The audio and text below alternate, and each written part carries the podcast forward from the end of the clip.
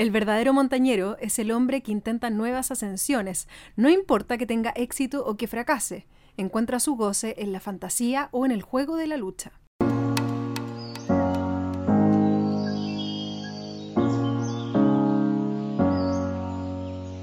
Soy Carolina Fernández y esto es Montaña para Todos.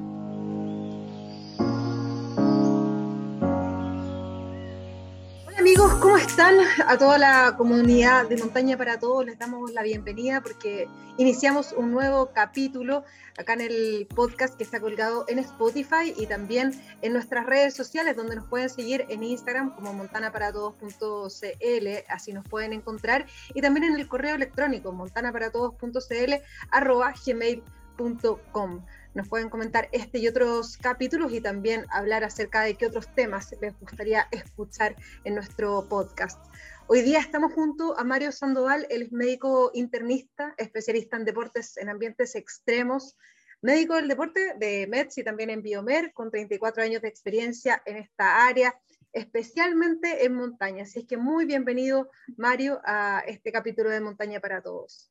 Gracias por la invitación, espero lo disfrutemos indudablemente que lo vamos a disfrutar porque vamos a hablar acerca de nutrición, de cómo alimentarnos correctamente en la montaña, cómo alimentarnos previo y también posteriormente alguna expedición o alguna salida.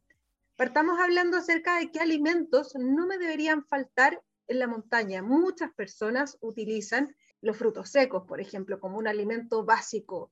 A ver, en montaña, dependiendo de la altura en que uno esté, se van a absorber bien o mal algunos alimentos. Los alimentos que se absorben mejor son aquellos que son hidratos de carbono, los dulces, los fideos, las pastas, la granola, esas cosas se absorben bien. Sí hay cierta intolerancia a los frutos secos. Hay personas que, por ejemplo, les sale herpes en los labios o tienen, eh, son demasiado calóricos desde el punto de vista de las grasas que traen. No es bueno que coman frutos secos. Si es una mezcla que tiene, por ejemplo, pasas, eh, no hay problema, porque las pasas van a proporcionar azúcar y ese azúcar nos va a permitir tener energía para la marcha. Así que lo ideal es que uno coma cosas que sean dulces dependiendo a la altura que uno vaya, por ejemplo, si uno va a ir acá cerca de Santiago a alturas de 4.000 metros, por ejemplo, en Federación, hasta ahí los alimentos en general se absorben más o menos bien, pero preferentemente las pastas son las que se absorben mejor, los hidratos de carbono. Ya los lípidos no se absorben muy bien y las proteínas tampoco. Es muy habitual si uno sale por varios días que uno adelgace en la altura. Yo he bajado de repente en una semana 7 kilos comiendo. Uno gasta mucho y absorbe muy poco de lo que come. Entonces lo que uno tiene que hacer es prepararse para ir a montaña. Uno, por ejemplo, no puede ir demasiado flaco. Hay gente que, por ejemplo, hace dietas y se prepara y, entrena muchísimo y pierde la grasita que a uno le protege y esa grasita a uno le da calor, le permite tolerar mejor el frío. Entonces uno tiene que sembrar para ir a montaña, sobre todo si va a pasar muchas oscilaciones térmicas.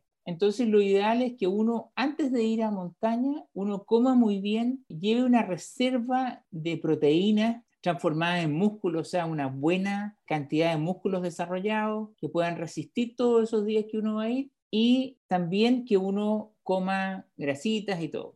Los días inmediatamente previos a la montaña, uno a veces hace una cosa que se llama supercompensación, que es cargarse los últimos días previos a la montaña con hidratos de carbono. Hay una técnica ahí, le llaman dieta escandinava, hay, hay varias, varios nombres en los cuales uno lo que hace es que depleta el cuerpo de hidratos de carbono y después de algunos, de un par de días de no comer hidratos de carbono, por ejemplo, voy a ir el viernes, lunes y, y, martes de esa semana no como hidrato de carbono, troto, hago ejercicio y del miércoles al viernes me como todo el hidrato de carbono que existe en la Tierra. Para montaña es bueno porque así uno va a ir cargado de una energía que le va a durar las primeras horas. Es súper bueno también que uno acostumbre al cuerpo a autodigerir la grasa. Entonces, si yo tengo dietas que, que permiten digerir la grasa y estoy en montaña, voy a recurrir a esa grasa para poder tener energía. Pero no puedo comer en montaña la grasa, la tengo que llevar puesta. Como un camello.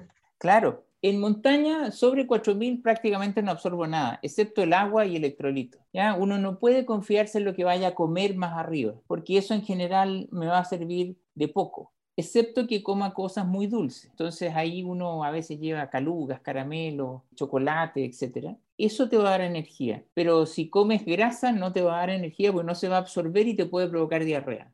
Si comes proteína, las proteínas arriba te van a generar una mayor constipación y no vas a poder ir al baño, lo cual también puede traerte algunas dificultades. Entonces, lo ideal es que uno se nutra muy bien, se hidrate muy bien desde antes de salir a la montaña. La hidratación los días previos, ojalá uno la haga con jugo de naranja natural con pulpa, por ejemplo, con leche, los lácteos son un excelente hidratante, más hoy en día que tenemos lácteos con proteína, con proteínas extra. Entonces, durante tres semanas antes uno empieza a hidratar el cuerpo para ir a montaña. La montaña requiere planificación, requiere que uno sepa dónde va a ir, cuál es la oscilación térmica que hay en el lugar, para uno estar preparado para enfrentar eso. Tiene variedad el tema, pero lo fundamental es que uno lleve una cuenta de ahorro antes de irse a montaña. Sí, ¿cómo es esa sobrealimentación de, a nivel de grasa? ¿Cómo ya la puedo llevar a cabo en los días previos?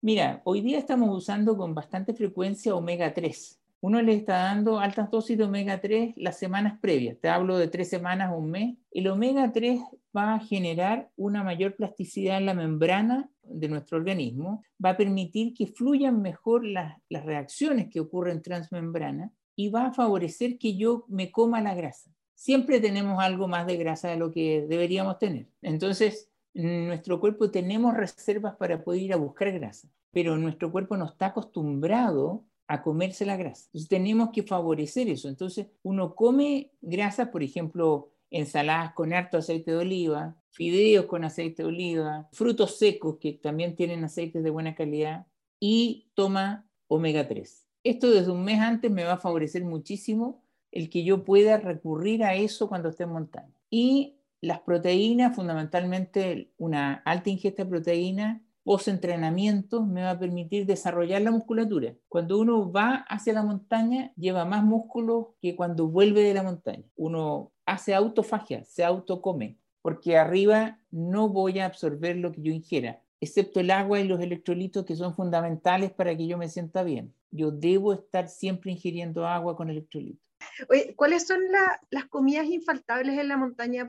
La proteína no te va a servir de arriba de 4.000 metros. Ahora, si uno quiere subir, entrenar a menos de 4.000, fantástico, me sirve todo. Eh, pero no puedo sobrecargar. Hay gente que tiene capacidad para comer muchísimo en la montaña, pero eso no absorbe prácticamente nada. Entonces, lo que yo tengo que tratar de hacer es ingerir por ejemplo, en muchas expediciones uno se levanta temprano, toma un buen desayuno y a veces en ese desayuno hasta hay huevo, pero está recién ascendiendo en montaña. Ya cuando uno está más arriba, la comida de la noche tiene que ser una comida que tenga hidratos de carbono, o sea, unos fideos ideal. Uno le puede colocar algunas cosas más del punto de vista de sabor, por ejemplo, un tarro de atún, cosas así, pero esa proteína del atún no se va a absorber. Lo que me sirve son los fideos fideos y claro, le puedo echar un poquito de aceite, pero tampoco ese aceite me va a servir. Si yo soy muy concreto, debo ingerir ojalá una sopa que esté un poquito salada y ingerir hidratos de carbono. Estos fideos como chinos tienen exceso de sal. Entonces ahí tenemos un problema serio en que sí nos puede afectar en contra de lo que uno quiere. Esas no son recomendables y uno ve que la gente la usa muchísimo, pero eso sí te puede causar un, problema a nivel renal de una retención excesiva, porque traen, traen muchísimo glutamato, traen muchísimo sodio, entonces eso no es conveniente. ¿Qué hacer con la falta de apetito en altura? Porque eso también es bien recurrente. La falta de apetito es un síntoma de enfermedad de montaña. Quiere decir que o voy muy rápido o estoy ascendiendo muy rápido. En un día yo puedo estar fácilmente sobre 5.000 desde cero, o sea, desde el nivel del mar, y eso es un salto demasiado grande que mi cuerpo no es capaz de asimilarlo. Entonces, la falta de apetito, la imposibilidad de dormir bien, el dolor de cabeza, son eh, y síntomas de que uno tiene una mala adaptación a la altura. La falta de apetito es eso. ¿ah? Los montañistas que se adaptan muy bien, y conocemos algunos, tienen un apetito voraz arriba. O sea, se comen tu plato y dos más. Así que esa gente son normalmente excepciones, pero lo habitual es que si uno va ascendiendo de a poco, dándole tiempo a aclimatarse, entonces uno logra disfrutar la montaña sin necesidad de pasarla mal. Imagínate que mi, mi riñón necesita dos a tres días recién para acostumbrarse a la altura en que está. Si yo voy subiendo en forma permanente, bueno, nunca va a acostumbrarse mi riñón y entonces no va a poder ayudarme a adaptarme a esa altura. Si lo hago más lento, entonces si yo subo a una altura y me doy tiempo, mi riñón me va a ayudar, mi respiración se va a adaptar y yo voy a poder disfrutar más a la altura, me va a llegar oxígeno al cerebro, va a funcionar mejor mi pulmón, le va a llegar más oxígeno a mis músculos y por lo tanto voy a poder caminar. Mario, para una salida por el día, por ejemplo, eh, donde no vas a alcanzar tanta altura ni vas a llegar a 4.000 metros, quizás hasta 3.000, por ejemplo, ¿qué alimentos se, requieren? ¿Cuáles son los que uno debería llevar consigo? Lo que te guste. ¿ah? Puedes llevar queques, hay unos queques rellenos que son muy ricos, puedes llevar barritas de proteína, puedes llevar barras de cereales, puedes llevar fruta. Es muy importante la fruta la naranja es una fruta que se comporta excelente porque como tiene esta cáscara gruesa, uno la golpea, se pega y la, naranja no le pasa nada. Entonces yo recomiendo naranja porque además te hidrata muy bien. El plátano puede ser otro que también tiene una cobertura buena, pero por ejemplo otras frutas ya tienes que llevarlas más protegidas, tienes que llevarla en una cajita, tienes que llevarla en algo. Entonces yo te diría que esas son frutas que son, son buenas. Y estando a menos de 3.500 y 10 por el día, lleva lo que te guste. Si quieres llevarte donuts o, churros, eh, da lo mismo, ¿ah? porque es por el día y estás a baja altura, entonces no hay problema. Vayan a disfrutarlo. Entonces, si quieren llevar huevitos duros, bienvenido, no, no hay problema. Y mucho líquido. El error más grande está en la falta de líquido. Entonces tienen que calcular que en un día normal uno ingiere alrededor de 2 litros y cuando uno va a hacer trekking pierde mucho más líquido en sudoración, en respiración, entonces tiene que llevar más. Y esos son kilos en la mochila, entonces no es poco. O sea, hay que privilegiar el líquido. ¿Cuántas calorías puede perder una, una persona, no sé, que, que pese, por ejemplo, 60 kilos en un día de trekking? Dependiendo de lo duro que sea, hay trekking que son muy, muy duros, con ascensos casi, por así decirlo, verticales, 6.000 calorías. Fácil, las caminatas son largas, la temperatura en esta época empieza a aumentar, se pierde mucha caloría. Si uno va cargado, tanto más. Pero uno menos de mil, aunque sea un paseíto en montaña, no pierde. O sea, pierde muchísimo más. Por eso, cuando uno sale a montaña por más días, uno llega muy flaco de vuelta. No te reconocen, digamos, porque uno pierde muchas calorías y no es capaz de ingerir, de absorberlas además. Mario, y respecto a esa compensación que muchas personas hacen de volver en el fondo y decir, ya, eh, hice ejercicio, puedo comerme dos hamburguesas de premio. ¿Eso se recomienda hacer ese tipo de, comillas, desajuste eh, alimenticio, de, de, compensar en el fondo todo el esfuerzo físico con un, con un rico plato de comida chatarra en este caso? Mira, la vida está para disfrutarla. ¿eh?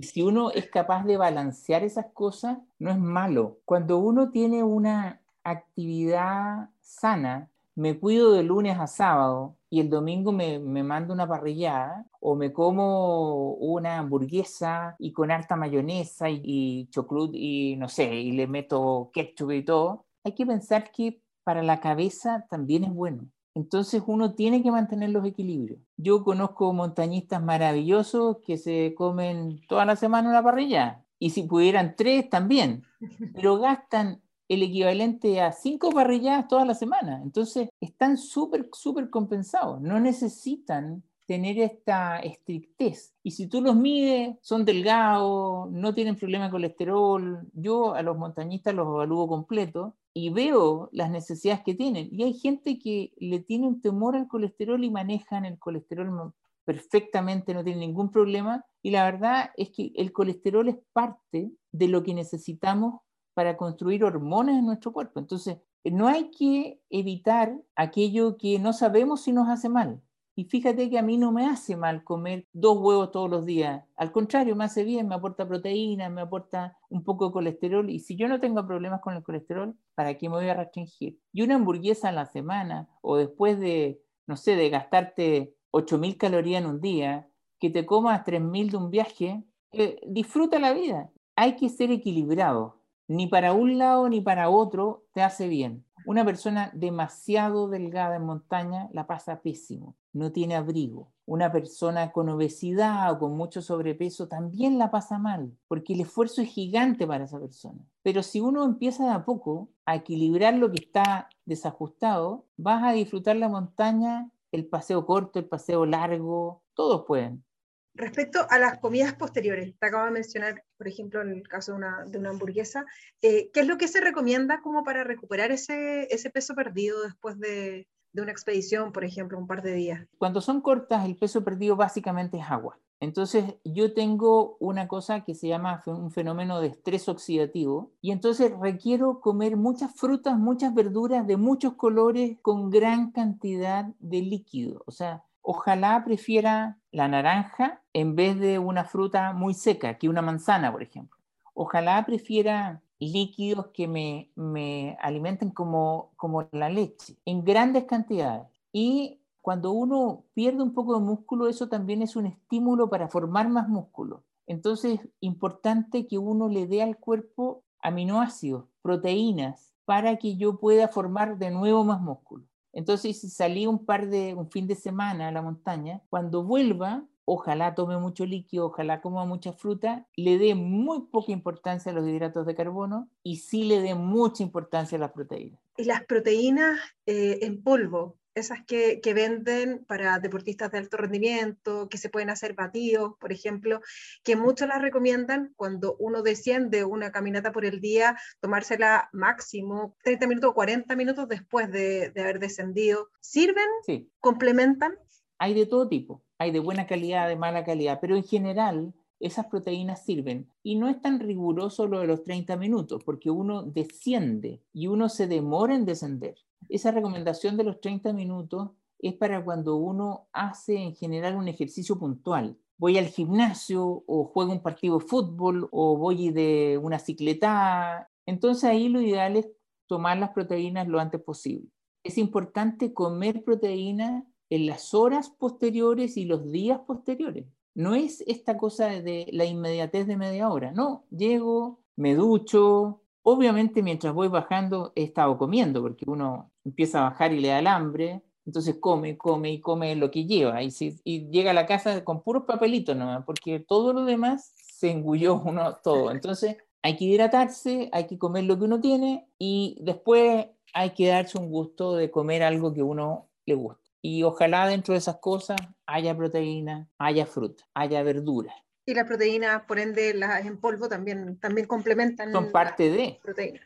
Hoy día es muy difícil comer para un deportista que, que gaste mucha energía, comer en comidas normales todas las proteínas que se requieren. Muchas veces necesitas comer, o sea, o tomar proteínas en polvo. No te, no te alcanza, es imposible comerse todas las proteínas de un viaje. Imagínate que, no sé, si yo me como un pedazo de carne de, de 200 gramos, que un buen pedazo de carne, eso tiene 40 gramos de proteína, no tiene más.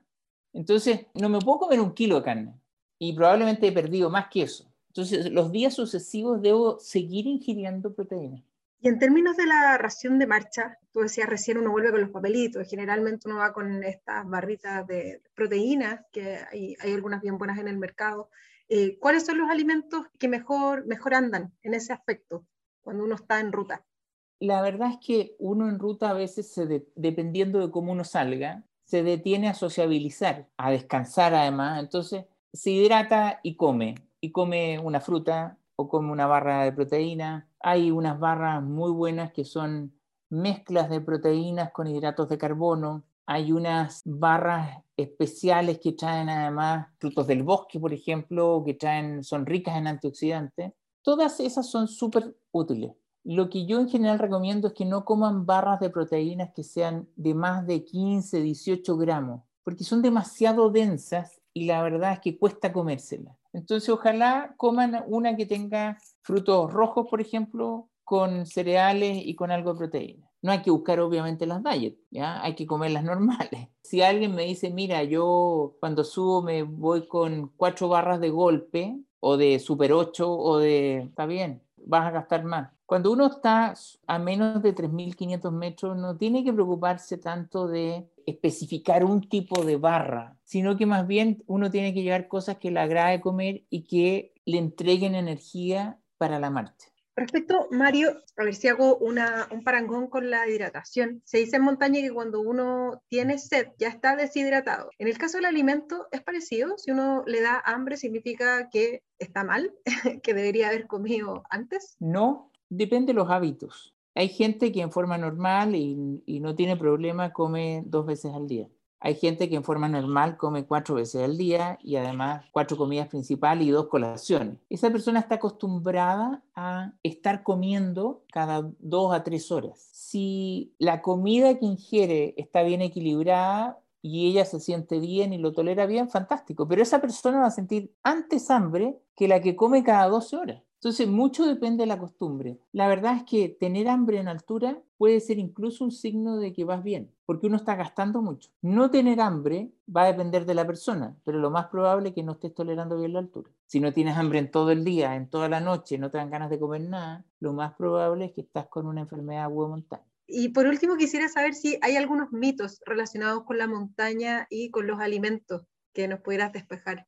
Hay uno que, que, es como típico que uno dice que cuando vas a la montaña hay que andar poquito, comer poquito, ¿ya? La verdad es que es muy individual, depende del gasto que uno haga. Hay ciertos mitos en, dependiendo del lugar que uno esté, en que, por ejemplo, es bueno comer ajo y es bueno comer cebolla. La verdad es que es bueno por el lado de los antioxidantes, pero no por los que te acompañan, porque hay gente que se come la cebolla entera. Mascar chachacoma o, o mascar coca, son todos fuentes de antioxidantes que en la altura nosotros tenemos más estrés oxidativo. Entonces, la verdad es que no, yo no he escuchado algo que sea consistente de mitos de montaña y comida. No hay que hacer lo que uno no está acostumbrado a hacer a nivel del mar. Hay expediciones que han fracasado porque comen demasiado, se van como de salida de, de parrillada a la montaña. Y eso obviamente no, no va con el deporte montaña. Si vas muy alto, eso no te va a servir de nada para tu cuerpo, quizás para el paladar, pero vas a dormir mal. No,